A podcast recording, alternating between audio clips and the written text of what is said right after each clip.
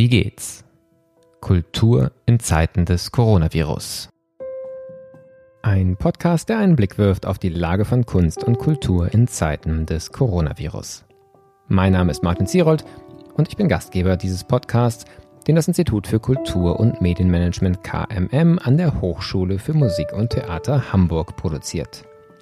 Führung oder auch Leadership – das ist nicht zuletzt in Zeiten der Krise ein Zauberwort, das für viele und vieles herhalten muss. Wenn die Verunsicherung groß ist, dann kommt es ganz besonders auf Führung an. Das Konzept Cultural Leadership ist dann noch einmal besonders herausfordernd, verweist es doch nicht nur auf die Herausforderung von Führung nach innen, also wie gute Führung in Kulturorganisationen aussehen kann, sondern auch auf einen kulturellen Führungsanspruch von Kulturorganisationen nach außen hin zur Gesellschaft. Cultural Leadership meint dann, Impulse als Organisation zu geben, ein Orientierungspunkt zu sein, einen Beitrag zur gesellschaftlichen Entwicklung zu leisten. Eine Organisation, die das seit jeher versucht, ist die Kulturpolitische Gesellschaft mit seinem Institut für Kulturpolitik.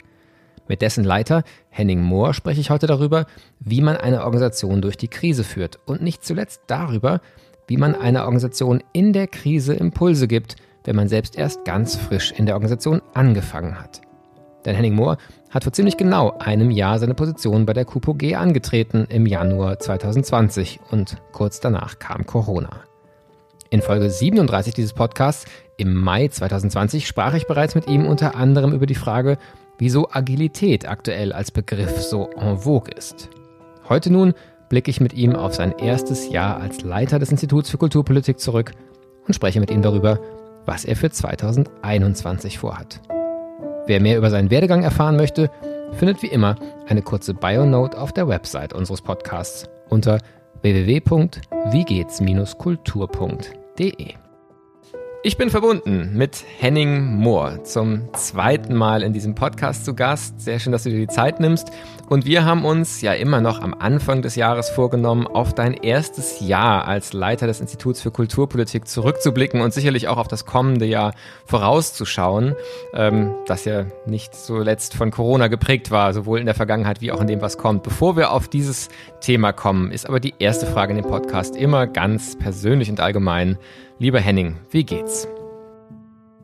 Erstmal Martin, danke, dass ich nochmal zu Gast sein darf in dem Podcast. Zu der Frage, wie geht's, äh, da antworte ich äh, mittlerweile immer ein bisschen sarkastisch. Ich komme mir vor wie bei täglich grüßt das Murmeltier. Also gerade die Woche zwischen Weihnachten und äh, Silvester, Neujahr war der Alltag eigentlich immer gleich. Man hatte frei und dann gab es nicht so viel, was man machen konnte. Da bin ich dann halt gewandert oder habe irgendwie gelesen und gekocht. Aber man wusste dann auch irgendwie schon gar nicht mehr, was hat man eigentlich für einen Tag gerade und, und äh, ja, es gab irgendwie keine so richtigen Unterschiede mehr. Deswegen ist das, bin ich ja eigentlich fast wieder froh, dass ich, äh, dass ich jetzt wieder ans Arbeiten komme. Andererseits muss man sich ja mal klar machen, also mir geht's eigentlich sehr gut. Ich bin privilegiert, ich habe eine feste Stelle, meine Existenz ist gesichert und ich mache mir eher Sorgen um die Leute, die freiberuflich sind, in der freien Szene arbeiten, Solo-Selbstständige, weil deren Situation natürlich durch die Krise, äh, durch die Corona-Pandemie deutlich erschwert wird, die tatsächlich vor existenziellen Fragen stehen und nicht so locker auf solche Fragen antworten können, wie ich das jetzt gemacht habe. Und ich kann eigentlich auch zufrieden sein, weil ich gucke auf ein doch relativ positives Jahr zurück. Mein erstes Jahr bei der Kulturpolitischen Gesellschaft. Wir haben schon einige ja, neue Dinge bewegt, neue Diskurse begonnen und wollen uns ja auch jetzt weiter äh, mit, den, mit der Transformation im Kulturbereich beschäftigen. Und das ist natürlich ein Thema, was im Kontext der Corona-Pandemie ohnehin sehr stark diskutiert wird und was, ja, wo wir sowieso einen Diskurs brauchen. Ja, da kommen wir sicherlich auch gleich nochmal äh, sagen, dann vertieft drauf. Ich würde vielleicht so ein bisschen diesen Übergang vom, von dem Persönlichen ähm, zum Professionellen hin ähm, an dem Punkt, wo sich das trifft, nämlich so vor genau einem Jahr nochmal beginnen. Wenn du dich versuchst, nochmal zurückzuversetzen an deine ersten Tage, vielleicht auch sozusagen die Tage vor den ersten Tagen bei der KUPOG. Ähm, wie hast du dir damals deinen Einstieg vorgestellt und was hast du so damals gedacht, was das erste Jahr bringen würde? Hattest du eine Agenda, hattest du so eine Art von, von konkreten Projekt vor Augen, die du unbedingt machen wolltest im ersten Jahr?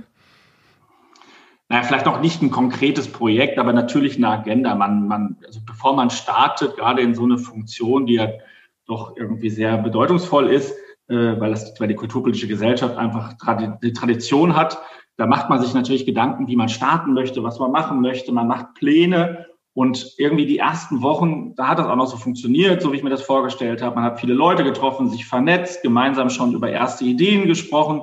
Und ja, kurz bevor es dann richtig begonnen hat, Mitte März, war plötzlich alles vorbei. Also da lag alles brach, alle diese Vernetzungsgespräche, äh, ja, diese Ideen, die dabei entstanden sind, konnten nicht mehr richtig fortgeführt werden. Es hatte so keinen Sinn mehr gemacht.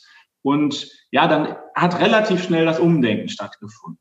Und insofern war das natürlich eine ganz andere Voraussetzung, die, und das Jahr dann auch ganz, ganz anders, als ich es gedacht hätte. Ne, also man, ich, ich bin da, wie man immer da dran geht, sehr naiv, so ein bisschen locker. Also ich habe gedacht, okay, das und das könnte man machen, hier und hier könnte man ein neues Format einführen, da und da. Andererseits muss ich sagen, die, diese Veränderung ins Digitale oder in die digitale Kommunikation, hat auch einige Dinge beflügelt, die ich ohnehin vorgehabt habe oder wo ich der Meinung war, dass man das stärker angehen sollte oder mit einbeziehen sollte. Insofern hat Corona an der Stelle, so tragisch es klingt, auch einen positiven Impact gehabt. Ja, ich glaube, das ist ähm, an, an vielen Stellen, wo es um Transformation geht, ähm, wie du es ja auch als Stichwort schon gesagt hast, ja tatsächlich so ein bisschen die, die Schizophrenie, in der man ist, dass man einerseits natürlich immer weiß, ähm, und ich glaube gerade in den aktuellen Tagen und Wochen spürt man es ja nochmal besonders, ähm, selbst wo vielleicht die ersten Monate in Deutschland nicht ganz so dramatisch waren wie in anderen, auch europäischen Ländern, aber jetzt merken wir ja, dass es noch lange nicht vorbei ist und wirklich wie gefährlich und ähm, für viele Menschen ja auch wirklich schon äh, tragisch und, äh, und dramatisch die Situation ist. Und dann ist es immer schwer zu sagen, das hat sein Gutes gehabt. Ähm, aber tatsächlich, wenn man erstmal sagen, vor der Klammer äh, zur Kenntnis nimmt, dass wir alle, glaube ich, lieber ohne Pandemie wären, ähm, dann sieht man tatsächlich, dass bestimmte Entwicklungen dadurch äh, befördert worden sind, die vielleicht, äh, sagen, schon in sich wünschenswert sind, wenn auch nicht aus diesem Kontext heraus wünschenswert sind. Ähm, wenn man jetzt mal erstmal auf die KUPOG selber guckt, ähm, du hast gesagt, äh, ehrwürdige Stelle in einer ehrwürdigen Institution, wahrscheinlich ja auch der, der wichtigste eigentlich Resonanzraum, nicht nur der Kulturpolitik in Deutschland, sondern wenn man mal guckt, wer da alles Mitglied ist, dann durchaus ja auch von Künstlerinnen und Künstlern, von, sehr stark auch von Kulturmanagerinnen und Kulturmanagern. Ähm, wahrscheinlich erreicht man das Feld über keine Organisation, würde ich denken, so gut ähm, wie über die KUPOG, ähm, auch quer zu den Sparten. Ähm, das heißt für mich zugleich ja auch, da Transformation zu betreiben, sicherlich besonders schwierig, weil einfach sagen, so viel Geschichte und auch so vielfältige Interessen dabei sind. Ähm, wie guckst du da auf dein erstes Jahr? Also, wo würdest du sagen, wo habt ihr ähm, sagen, euer, eure Forderung an das Feld selber schon ganz gut eingelöst? Ähm, und wo siehst du selbst bei euch noch Transformationsbedarf oder welche Ideen habt ihr fürs kommende Jahr? Naja, ein bisschen würde ich jetzt schon mal den Ball ein bisschen flacher halten. Die kulturpolitische Gesellschaft hat natürlich eine enorme Tradition und ist der Gründung 1976 mit der Forderung Kultur für alle auch ein Wegbereiter gewesen für, für die Demokratisierung des Kulturbereichs, für neue kulturelle Formate, insbesondere für die Soziokultur und hat insofern in den 70ern und 80er Jahren auch tatsächlich eine wirklich, wirklich wichtige Rolle gespielt. Aber dann ist ja auch etwas passiert in Deutschland. Es gab eine Ausdifferenzierung der Kulturverbände, es gab eine Ausdifferenzierung dann auch der, der Förderungs- und Forderungslandschaft und insofern auch ganz, ganz, ganz viele neue Lobbyplayer. Und dann war die kulturpolitische Gesellschaft einer von vielen Verbänden und insofern natürlich für die, kulturpolitischen Diskurs nicht unwichtig, aber ist auch ein bisschen aus der Zeit gefallen gewesen oder beziehungsweise aus der Sichtbarkeit gerutscht weil wir ähm, als kulturpolitische Gesellschaft nicht mehr genug dafür getan haben, unsere Position, unsere Inhalte in den Diskurs zu bringen, und zwar auch mit neuen Medien und auch mit an, also sagen wir mal mit äh, im digitalen Kontexten. Und das war etwas, das kann ich absolut als Quick, Quick Win bezeichnen. Als allererstes habe ich alle Social Media Kanäle hochgefahren. Das habe ich wirklich eigenständig nebenbei gemacht. Äh, Facebook-Account gestartet, äh, dann einen Instagram-Account gestartet und überall jeden Tag irgendwie eine Botschaft gesendet und auch kulturpolitische Forderungen in den Diskurs gebracht. Dinge, die wir eigentlich immer gemacht haben, aber die man nicht wahrgenommen hat. Und das ist ganz spannend. Die Kulturpolitische Gesellschaft hat sich ja immer als Think Tank äh, für die Kulturpolitik bezeichnet und als offener äh, Verband, aber so ein bisschen, ja, war es dann so, dass das, dass es so ein sehr stark ja, eine Selbstbeschäftigung passiert ist, möchte ich fast sagen, mit den Themen, aber nicht ausreichend Transfer in die Gesellschaft, beziehungsweise nicht ausreichend Transfer in die Praxis.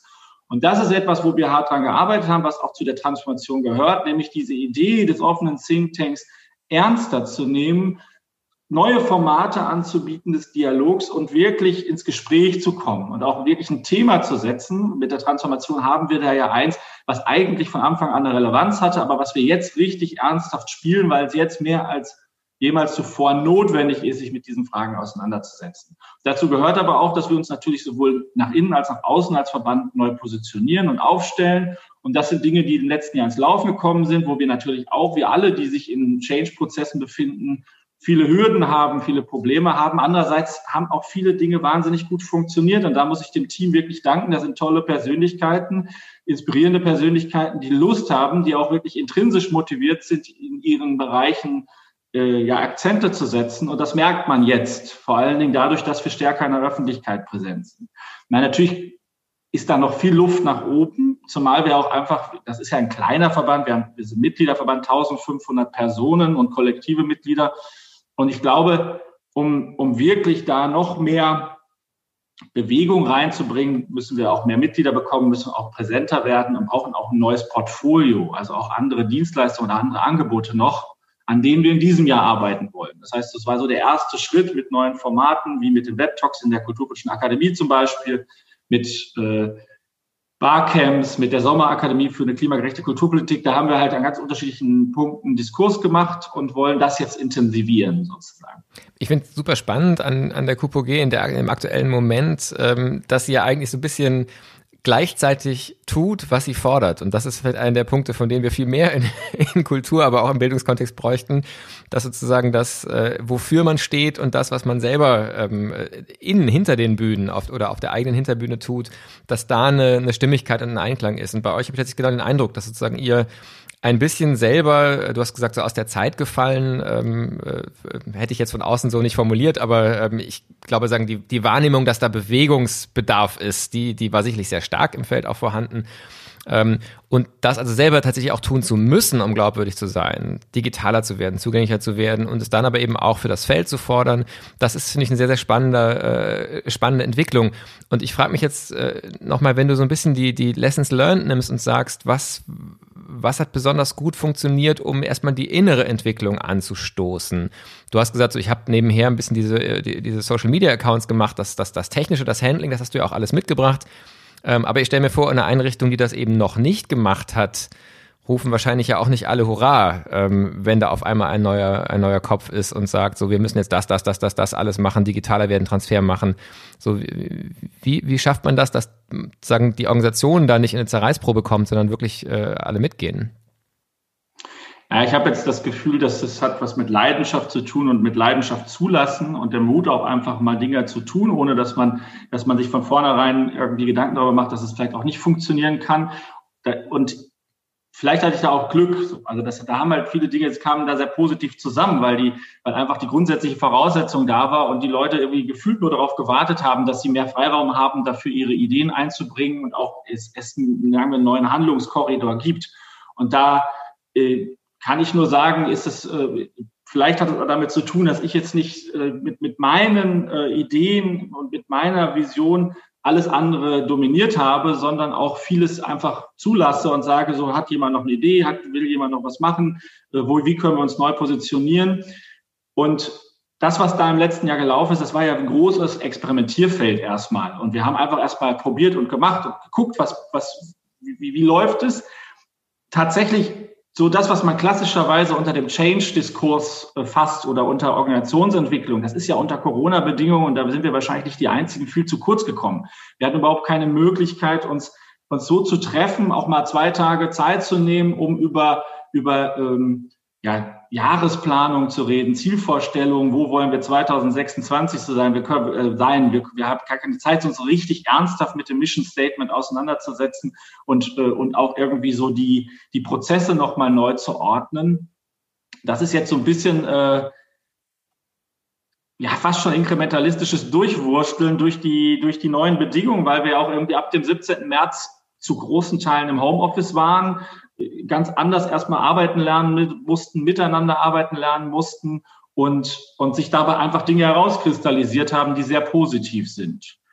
Und da muss man aber jetzt auch nochmal den, ähm, weil, weil aus der Zeit gefallen, ja, ich finde, dazu gehört Selbstkritik, wenn man was ändern will. Man, man muss auch mal die eigenen Wunden wahrnehmen. Und das soll, ist ja auch erstmal nichts Schlimmes. Niemand ist perfekt. Und ich, trotzdem muss ich sagen, es ist ja auch vieles gut gelaufen. Und die, sagen wir mal, Norbert Sievers als mein Vorgänger hat im Grunde genommen mir auch eine sehr, sehr gut organisierte äh, ein sehr, sehr gut organisiertes Institut übergeben mit, mit einem, mit neuen auch Förderprogrammen, aus denen man sehr viel machen konnte. Insofern hatte ich an dem Punkt vielleicht sogar leicht, muss man fairerweise auch anerkennen, weil sich die Systembedingungen ein bisschen positiv verändert haben. Hm.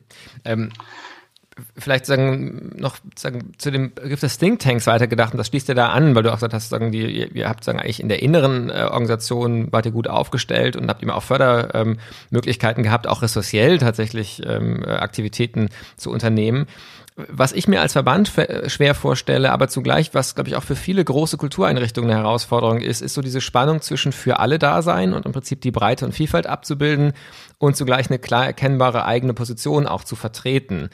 Ähm, insbesondere, wenn man so stark auch Transformationen fordern und fördern möchte, wie ihr das jetzt sagen euch zur Agenda gemacht habt, ähm, ist da ja immer die Gefahr, wenn man es zu lautstark, vielleicht auch zu pontiert, zu provokant formuliert, ähm, dass dann eher manche im Feld in Widerstand gehen, als das als Einladung zu sehen. Und andererseits ähm, geht es aber auch darum, dass sich die Breite auch der Mitgliedschaft äh, ähm, ähm, abzubilden. Wenn ich mir die Essays zum Beispiel angucke, die auf eurer Website Anfang letzten, also Anfang letzten Jahres im Prinzip im März, April, Mai in, in der ersten Phase Corona und jetzt dann wieder kurz vor dem Jahreswechsel begonnen haben, dann war da mein Eindruck, da war die Vielfalt, glaube ich, ganz gut abgebildet, aber vielleicht auch ein bisschen ähm, um den Preis von, von sagen, Zuspitzung und vielleicht manchmal auch um e, eines, eines echten Diskurses und Bezugnahme aufeinander. Ähm, in vielen Positionen, die du an anderer Stelle auf Podien und so weiter sagst, hast du, würde ich sagen, eine erfrischende Tendenz, sehr Klartext zu sprechen und sehr pointiert und auch mal provokant zu sein. Wie geht ihr mit dieser Spannung um und ähm, ist das, was man jetzt im Moment sieht, tatsächlich eigentlich so ein bisschen dieses sowohl als auch äh, Strategie oder ist das auch eher sagen ein, ein Resultat des, wie du gesagt hast, inkrementellen Durchwurstelns und da wird noch stärker eine Profilierung äh, kommen in der nächsten Zeit? Es ist tatsächlich so ein bisschen man kann das nicht genau abwägen, es passiert ja auch einfach. Also das, ich kritisiere, dass, dass der Kulturbereich einer ist, der sich sehr stark im Selbst, also im Wohlgefallen äh, gibt und, und sehr selbstverliebt äh, immer sagt, es läuft doch alles gut.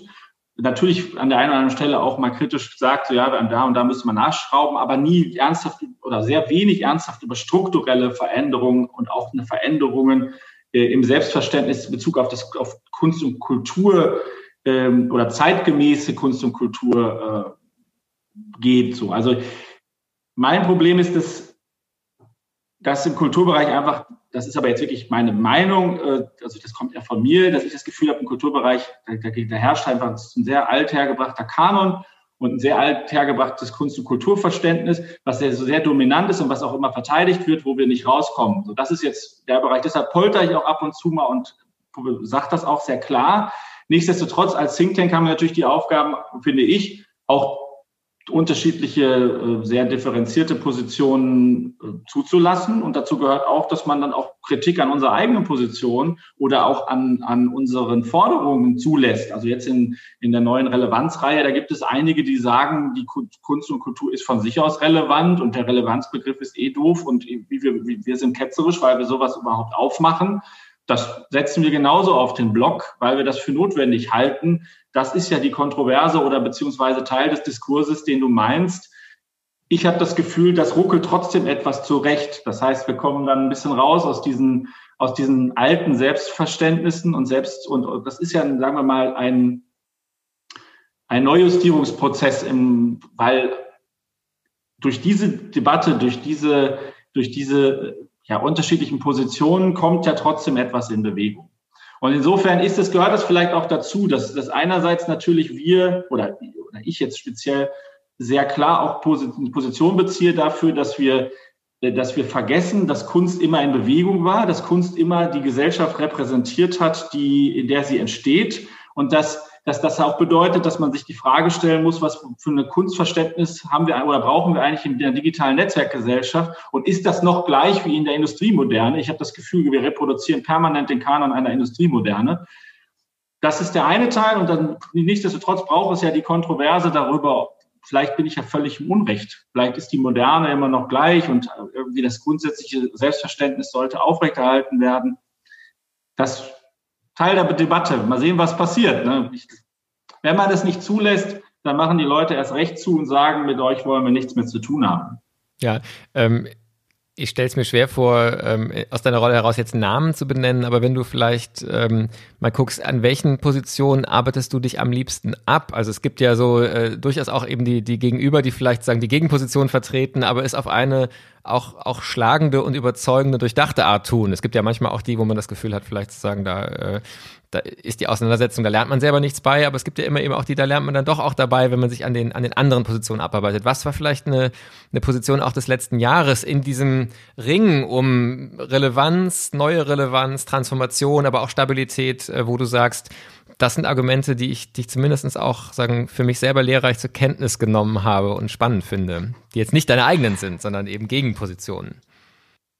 Ja, es gibt eine ganze Menge. Ich muss auch zusehen, ich twitter ja immer sehr viel und es gab bei Twitter die eine oder andere Person, äh, auch sehr bekannt im Feld, wo ich denn doch geneigt war, also gedacht habe, boah, da muss man eigentlich jetzt drauf antworten, da muss man jetzt was sagen. Ich habe es ganz selten gemacht, weil es natürlich das Problem ist, geschriebenes Wort geht schnell ins Pöbelige über.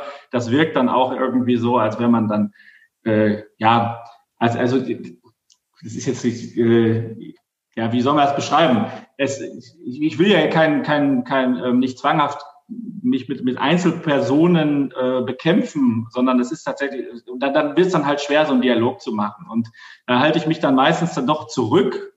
Du hast recht, ich bin irritiert davon, wie viele Leute in wichtigen Funktionen dieses, sagen wir mal, sehr traditionelle Kunst- und Kulturverständnis permanent reproduzieren und wie wenig darüber nachgedacht wird, dass, dass wenn man jetzt aus der, aus der Geisteshaltung der Moderne kommt, das ja Fortschritt bedeutet, dass man auch die eigenen Wirklichkeitsbilder interpretieren muss oder sagen wir reflektieren muss und neu interpretieren muss. Und dass man nicht immer auf dem Status quo von Anno Tuck bleiben kann. Weil diese, der Geist des Fortschritts, der dem Ganzen immanent ist, bedeutet ja zwangsläufig, dass ich mich fragen muss, wie justiere ich eigentlich nach? Wie kriege ich meine Organisation, meine Institution eigentlich äh, so oder wie kann ich die so aufstellen, dass sie diesem Fortschritt entsprechen?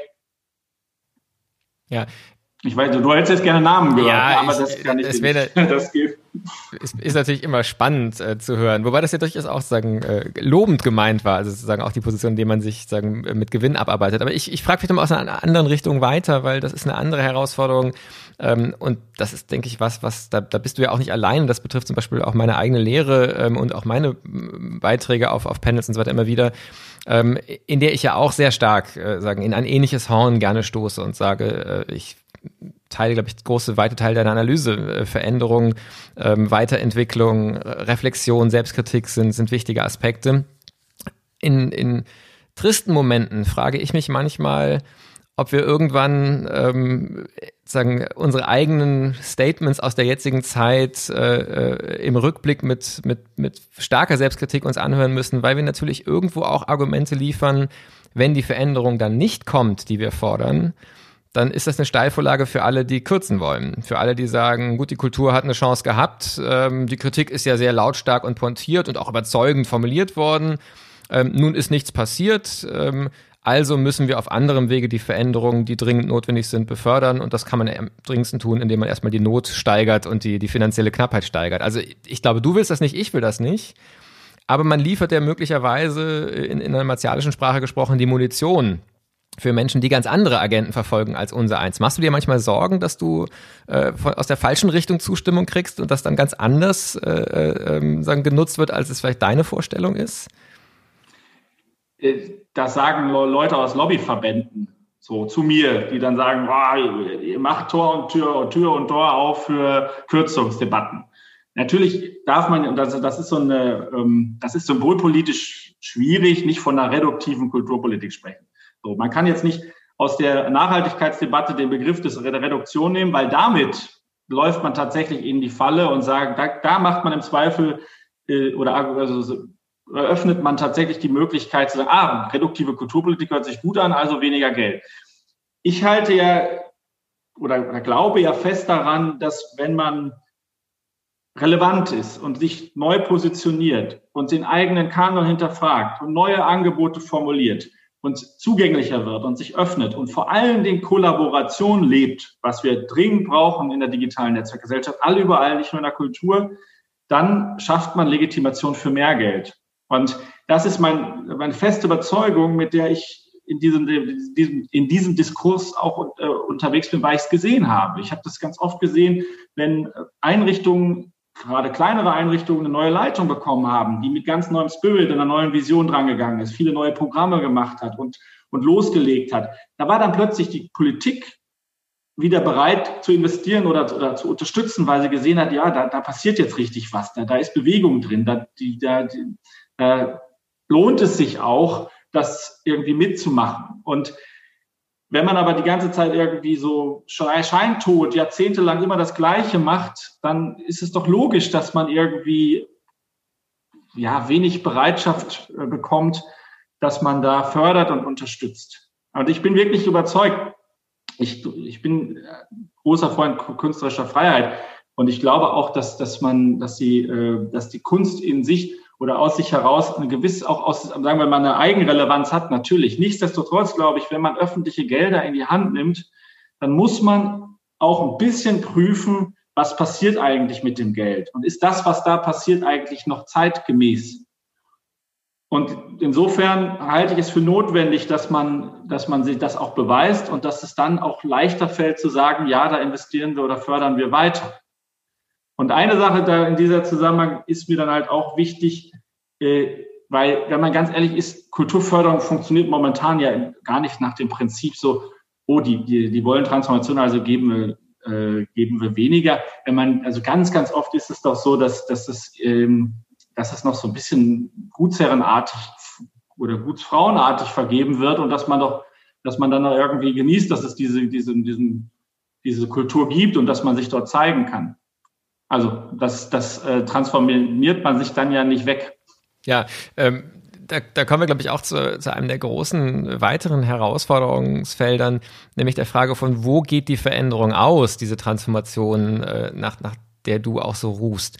Das eine ist ja die Hoffnung, dass in den Einrichtungen selber äh, Menschen sich auf den Weg machen. Und ich glaube, da gibt es ja auch ähm, wirklich immer mehr, auch ganz tolle Beispiele und sehr spannende Beispiele, ähm, letztlich auch Beispiele des Trotzdem, ähm, wo also die Rahmenbedingungen vielleicht eigentlich weiter sehr schwierig und herausfordernd sind und dann, wie du es gesagt hast, einzelne Menschen, sei es von der Spitze oder auch sozusagen im, im Mittelfeld, im Mittelbau einer Organisation, ähm, gerade vielleicht auch die, die eben die Corona-Zeit genutzt haben, um Sachen auf den Weg zu bringen, die man eigentlich immer schon mal machen wollte und äh, vorher nicht so unterbekommen hat, aus welchen Gründen auch immer. Das heißt also, auf der Ebene der Organisation ähm, kann natürlich viel passieren und in einigen Organisationen passiert auch sehr, sehr viel, in anderen weniger. Ähm, ihr heißt nun kulturpolitische Gesellschaft, das heißt, eure erste äh, Stoßrichtung ist ja gar nicht so sehr die einzelne Organisation, sondern ist wahrscheinlich wirklich eher das, das, das Feld ähm, auch der Kulturförderung. Und da ist mein Eindruck, äh, sind die Beispiele noch seltener gesät, in denen so ein Umdenken auch der Förderungsmechanismen, wie du es jetzt gerade angedeutet hast, passiert ist. Ähm, wo siehst du da den, also sagen, Veränderungsbedarf, nochmal sagen, ausformuliert und vor allen Dingen, was macht dir Hoffnung, dass da was kommt? Weil die letzte große kulturpolitische Debatte, die wir in Deutschland hatten, um den Kulturinfarkt, ähm, war, würde ich sagen, auf eine Art äh, vorgetragen und geführt, dass wenn man eins daraus gelernt hat, dann, dass kulturpolitische Debatten in Deutschland total frustrierend und für die, die sie lostreten, geradezu gefährlich sind. Ähm, so, also wie, wie schaust du auf dieses Feld von Transformation der Kulturpolitik und dann durch die Kulturpolitik im, im breiteren kulturellen Feld? Das ist eine schwierige Frage, weil es so viele verschiedene Perspektiven darauf gibt. Also grundsätzlich glaube ich, ist die Kulturpolitik als, als äh, Form oder als Politikfeld absolut unterentwickelt. Also, unter, also es ist es ist einfach, es fehlt an Qualifikation, es fehlt an Ernsthaftigkeit und vor allen Dingen fehlt es am politischen Gestaltungsspielraum.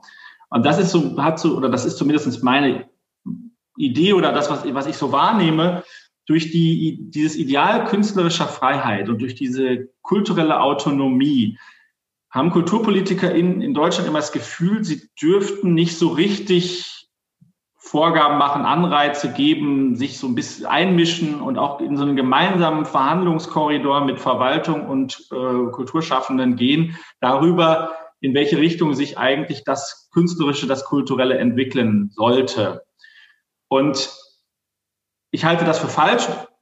Ein, politischer Eingriff in die Inhalte ist äh, aufgrund der künstlerischen Freiheit tatsächlich ein Problem, aber es gibt da, es gibt ja noch etwas anderes. Es gibt noch, was ich immer als kulturelle Infrastrukturen bezeichne, ist auch nicht ganz richtig, aber sagen wir mal so der Produktionskontext, über den man durchaus sprechen sollte und über den, den man durchaus weiterentwickeln sollte und der durchaus auch Kontext oder, oder Inhalt des Politischen sein sollte. Da wird aber nicht drüber geredet. Deswegen ist das Politische eben in der Kultur extrem unterdifferenziert. Und dann ist das natürlich auch so, dass Kulturpolitik, das hat auch etwas mit der deutschen Debatte zu tun, immer sehr philosophisch aufgeladen ist. Also es geht dann immer direkt um große Metafragen, um gesellschaftliche Fragen.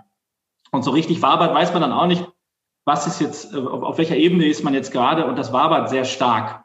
Und insofern brauchen wir dann eine, ein bisschen auch eine Klärung und auch eine Professionalisierung, weil ich spreche auch mit ganz vielen Leuten, die in der Kultur unterwegs sind, die sich teilweise auch politisch äußern auch, oder, oder politisch tätig oder aktiv sind, die aber nie sagen würden, dass das Kulturpolitik ist. Und da ist auch in, so, in dem Punkt auch so ein bisschen vielleicht sogar ein Leerraum oder eine Unklarheit, was ist eigentlich Kulturpolitik, wann beginnt das? Und wie kann man sich da einbringen? Also vielleicht muss man da tatsächlich noch mehr hin in diesen Governance-Begriff und in dieses, diese Klarheit, dass Kulturpolitik nicht nur im Ausschuss passiert und auch in diese Frage, wie kriegt man es hin, diesen Raum mit Leben zu füllen, vor allen Dingen auch wieder mit, einer, mit wirklich ernsthafter Verhandlung zu füllen. So, das ist so für mich ein wichtiger Aspekt. Und ich, vielleicht ist das auch der Grund, warum es so schwierig ist, kulturpolitische Debatten zu führen. Und dann ist es ein hochsensibles Feld, weil der Kulturinfarkt, also ich, natürlich ist es eine schwierige Forderung hinzugehen, sagen wir, macht doch mal die Hälfte der Institutionen zu und das Geld nutzt ihr anders, weil jeder, der sich mit Haushaltssteuerung auseinandersetzt, weiß, wenn man in der Institution zumacht, dann wird das Geld irgendwie konsolidiert. Aber es geht nicht in, in die Kultur, in andere Bereiche. Das ist schon mal erster Fehler. Und dann ist es natürlich auch problematisch, weil man nicht weiß, was, was passiert eigentlich, wenn man eine Institution zumacht. Also diese Forderung, in dem Bereich ist man immer auf, auf sehr dünnem Eis. Aber die Grundhaltung ist nicht falsch. Also weil wir müssen uns die Frage stellen, wie sehen zukünftige Kulturförderungsmechanismen aus? Ist es richtig, dass 90 bis 95 Prozent der Mittel dauerhaft in Institutionen gebunden sind, in immer gleichen Institutionen, die einen, die einen künstlerisch-kulturellen Kanon reproduzieren aus der Moderne, das sind alles Institutionen, die sind nicht Gott gegeben, die sind nicht immer da, die sind entstanden im Kontext eines Zeitgeistes und die, da muss man hinterfragen dürfen. Was dann daraus folgt, ist eine andere Sache. Aber man muss ja durchaus hinterfragen dürfen, sehen müssen Institutionen in der digitalen Netzwerkgesellschaft noch so aussehen wie Institutionen von vor 200 Jahren. Also das ist einfach nur ein Denkspiel. Und dazu gehört dann auch, dass man sich die Frage stellen muss, okay, wie kriegt man dann da die, die, den Fortschritt rein, also die Veränderung, die Transformation? Das ist ja im Prinzip, sollte das ja eigentlich ein, ein, ein ähm, ja, logischer Prozess sein. Ne? Also wenn sich etwas in der Gesellschaft verändert, müssten sich ja eigentlich auch die Grundbedingungen der Steuerung mit verändern.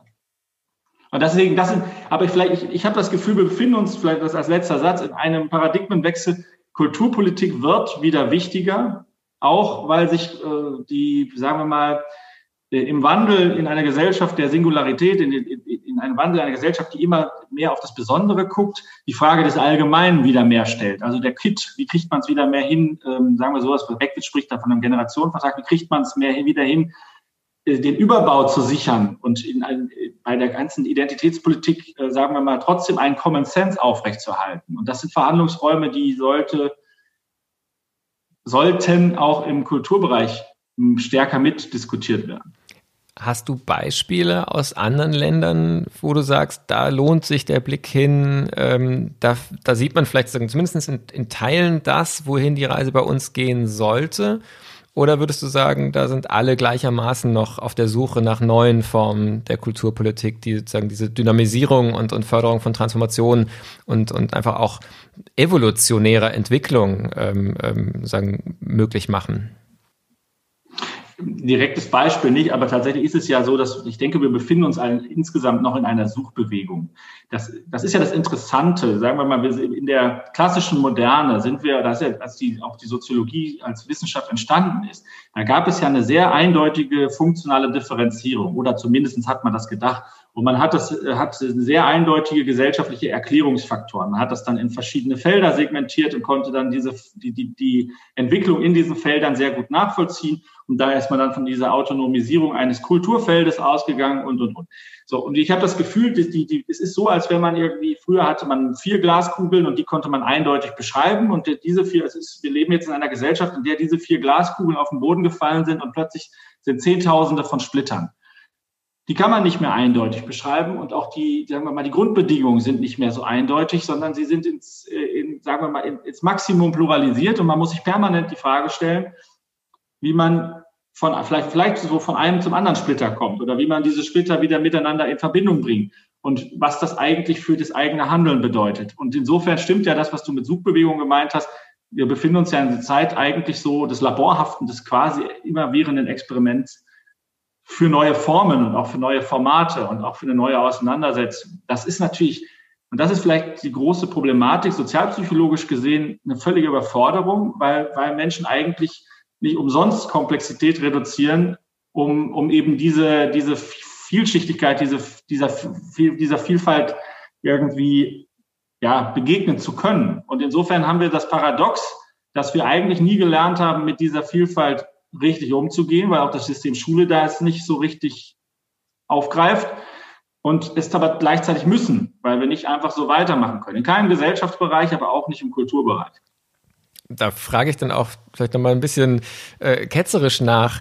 Ähm, wieso hast du den Optimismus, dass ausgerechnet der Kulturbereich, ähm, der, sag mal, historisch ja ohnehin ein relativ bürgerlich und damit gewisserweise elitärer ähm, Bereich gewesen ist, nun in der Lage sein soll, die von dir so schön beschrieben zersplitterte Gesellschaft ähm, noch irgendwie wieder zusammenzubringen und da, da etwas Verbindendes zu haben. Wäre nicht, wenn man das irgendetwas zutraut, tatsächlich der Bereich zum Beispiel der Bildung, ähm, der immerhin ein verpflichtender Bereich ist, durch den alle Mitglieder der Gesellschaft laufen, äh, der Ort, an dem man da äh, mehr Hoffnung haben könnte als ein sowieso von eigentlich immer schon exklusiver Bereich, der zwar mal sich den Slogan Kultur für alle gegeben hat, ähm, der ja aber in dieser Form eigentlich nie erfolgreich eingelöst worden ist.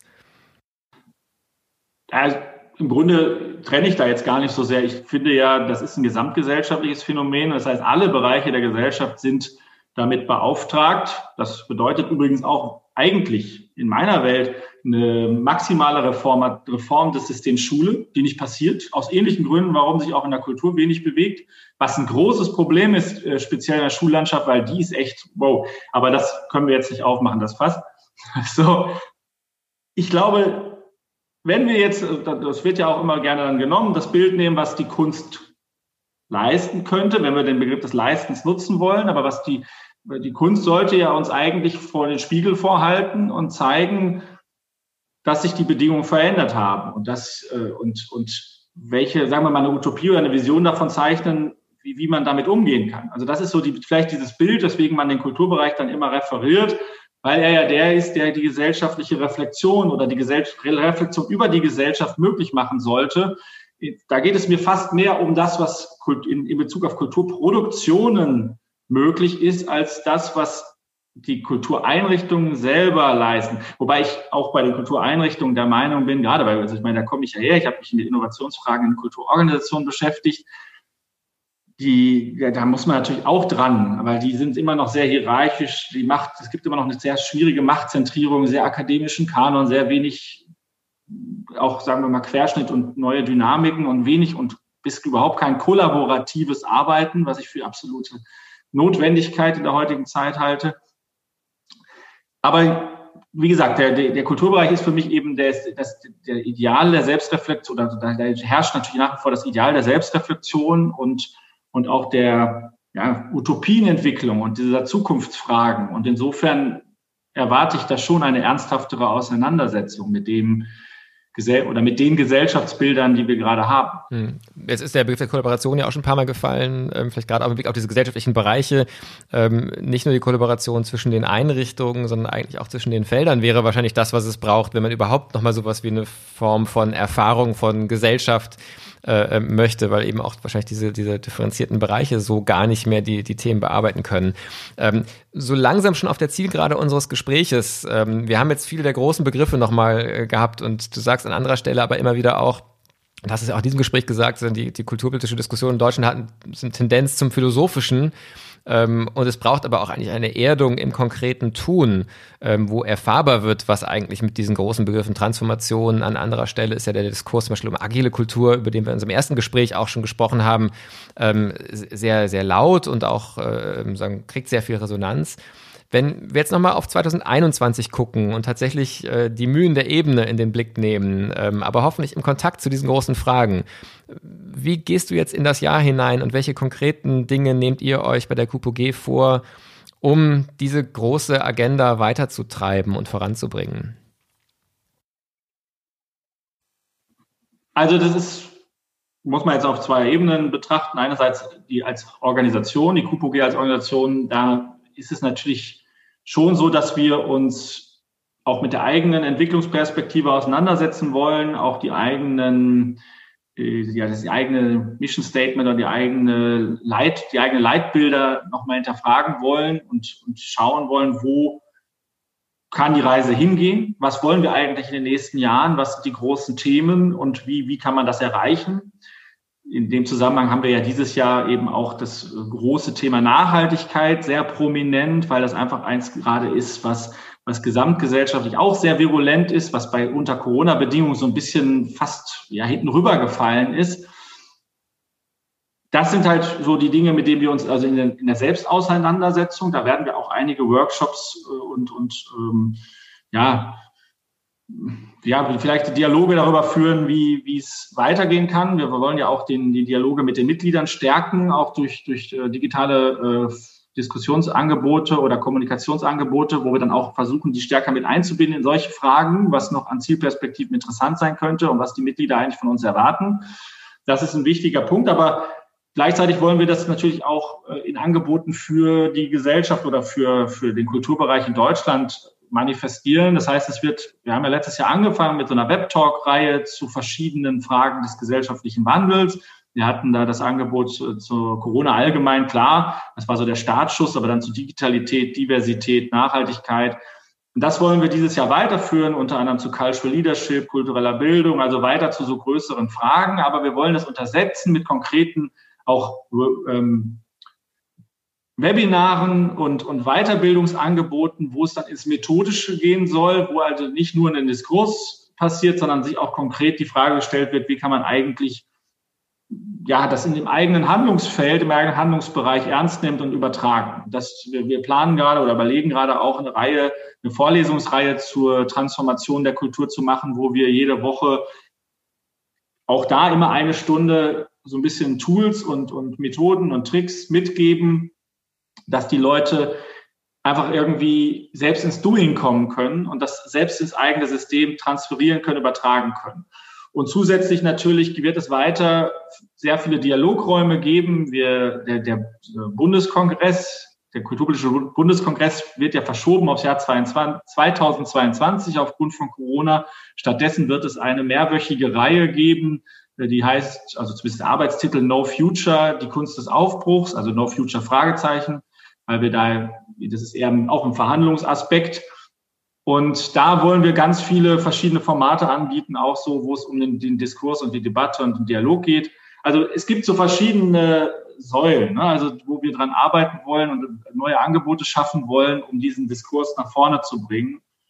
Gleichzeitig haben wir ja die Essay-Reihe, neue Relevanz. Da werden noch 20, 30 Beiträge kommen und die wollen wir über das ganze Jahr weiterführen, wollen auch durch, sagen wir mal, Videos den Mitgliedern oder aber auch den Leuten aus dem Diskurs die Möglichkeit geben, sich zu beteiligen und so peu à peu im Grunde die, die Debatte hochfahren im Rahmen unserer Möglichkeit. Weil das ist vielleicht auch nochmal ein wichtiger Punkt.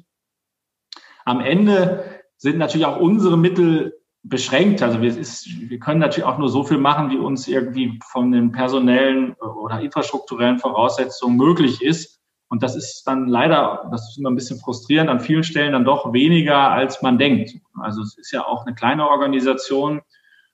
Und da sind, das ist auch ein Problem in, äh, in Deutschland, dass halt der, diese, diese kulturpolitische Debatte komplett unterfinanziert ist und unterstrukturiert ist, weil das ganze Geld halt in die kulturellen Produktionen geht oder in die Kulturorganisation. Das heißt, dieses Feld der Kulturpolitik kann sich auch deshalb nicht weiter ausdifferenzieren, weil es nicht, also damit beziehe ich mich gar nicht nur auf die kulturpolitische Gesellschaft, sondern auf den, auf den gesamten Bereich der Kulturpolitik oder Kulturpolitikforschung, weil es einfach überhaupt nicht genug Ressourcen gibt, um diese Debatte ernsthaft oder ernsthafter anzustoßen. Ja, ein spannender Punkt nochmal zum Schluss, äh, wo wahrscheinlich einige äh, mit, mit großen Ohren und Sorge hören, oh je, jetzt soll von dem knappen Geld noch was in die Kulturpolitikforschung gehen. Andererseits ähm, äh, würde ich absolut zustimmen. Ich glaube, dass, dass wenn wir in dem Bereich, ähm, nehmen wir mal auch die Ausbildung, Weiterbildung und ähm, Hochschulforschung und Lehre dazu äh, für das Feld, und dann aber auch sowas wie eben den Bereich der Thinktanks, der Diskurse, ähm, dass das ein Feld ist, dass wir gerade in den nächsten fünf, sechs, sieben Jahren, glaube ich, sehr stark spüren werden, ähm, wie notwendig das ist, wenn nämlich jetzt auch die Diskussionen sicherlich in der Post-Corona-Zeit dann kommen zum Feld. Ja. Wobei da würde ich gerne noch eine Ergänzung machen, weil es muss ja nicht aus dem Kulturbereich finanziert werden. Und das ist dann, das ist ja ein wichtiger Punkt. Ich versuche ja immer schon deutlich zu machen, dass das ja auch ein Teil der Forschungsförderung sein könnte, weil da sind sowieso äh, fünffache Budgets unterwegs. Aber das ist so ein bisschen die Schwierigkeit in Deutschland, Kulturpolitik Forschung. Die Kultur will nicht forschen, der Kulturbereich will auch keine Forschung unterstützen und auch nicht die Qualifizierung des Diskurses oder die Qualifizierung der Datenlage in der Kultur. So, das fällt also im Kulturbereich raus. Und für die Forschungsförderung ist man nicht mal kleines Fach. Das heißt, die sagen sich, warum sollen wir uns mit sowas auseinandersetzen? Das ist ist ja noch nicht, ist keine Wissenschaft, das ist keine, äh, das gehört nicht zur Forschung. Und insofern ist das ein großer Teil der kulturpolitischen oder sollte ein großer Teil der kulturpolitischen Debatte sein. Wie schafft man es überhaupt, Ressourcen dafür bereitzustellen, die Datenlage, die steuerungsrelevanten Daten zu verbessern? Ja, vielleicht kleiner, kleiner Zwischenruf an der Stelle nur. Ähm, das wäre, glaube ich, ein Feld, wo tatsächlich die Kollaboration zwischen künstlerischen Hochschulen ähm, und kulturpolitischer Forschung äh, viel bringen könnte, weil der Bereich von tatsächlich künstlerischer Forschung und Forschung zum kulturellen Feld einer ist, der gerade da ja auch im, im Wachstum ist. Und ähm, vielleicht wäre das lohnend, äh, auch da nochmal einen Diskursraum zu schaffen, wo sich äh, die, diese Akteure und Akteure begegnen können. Ähm, vielleicht auch was für unser nächstes Gespräch. Für, für heute ähm, kommen wir zum Ende. Die letzte Frage ist immer die Frage nach der Inspiration in der, in der aktuellen Situation. Du hast zum Einstieg ja schon gesagt, äh, so ein bisschen Murmeltier-Tagerfahrung, ein Tag gleich dem anderen, gerade unter dieser Brille. So, was sind für dich die Momente, wo du doch ganz im Moment bist äh, und nicht so sehr die Wiederkehr des Immergleichen spürst, sondern tatsächlich das Gefühl hast, der Akku lädt sich richtig auf? Was hilft dir da? Also was ich jetzt in den letzten zwei Wochen gemerkt habe, als es dann wirklich mal ruhig war zwischen den Feiertagen und man, man irgendwie nicht diesen ja auch beruflichen Druck hatte, das, da habe ich sehr, sehr viel gelesen. Und ich lese halt dann meistens Fachbücher, keine Ahnung, so ein, vielleicht so eine Soziologenkrankheit. Und das hat mir schon wieder sehr viel Energie gegeben oder Inspiration und Kreativität und Lust, wieder in, in die Debatte zu gehen und, und wieder zu starten weil das einfach, ja, das ist für mich tatsächlich stimulierend und bringt einen einfach nochmal Anregungen. Und das ist halt so für mich natürlich dann der Bereich, auf den ich mich dann im Moment zurückziehen kann, wenn einfach vieles andere nicht geht, weil es ist ja, das muss man einfach sagen, ein großes Problem, dass die, dass wir die Kultur eben nicht mehr haben, dass wir uns nicht mehr abends äh, irgendwie im Theater im, oder irgendwie am Wochenende im Museum oder im Kino, wie auch immer, treffen können, nicht in den Austausch kommen können. Das macht ja was mit uns. Und das insofern, äh, auch ich kann es nicht erwarten, dass, dass diese Corona-Situation vorbei ist, weil ich normalerweise mehrmals die Woche abends unterwegs bin und jetzt gerade auf Null gebremst.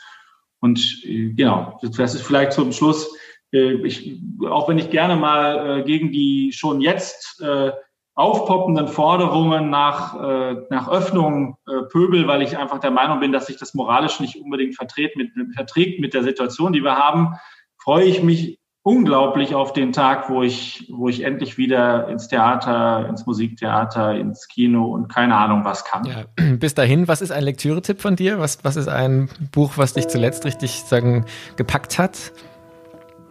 Ja, es ist jetzt ein bisschen langweilig, weil es eigentlich jeder kennt, aber ich habe äh, das Ende der Illusion von Andreas Reckwitz nochmal gelesen.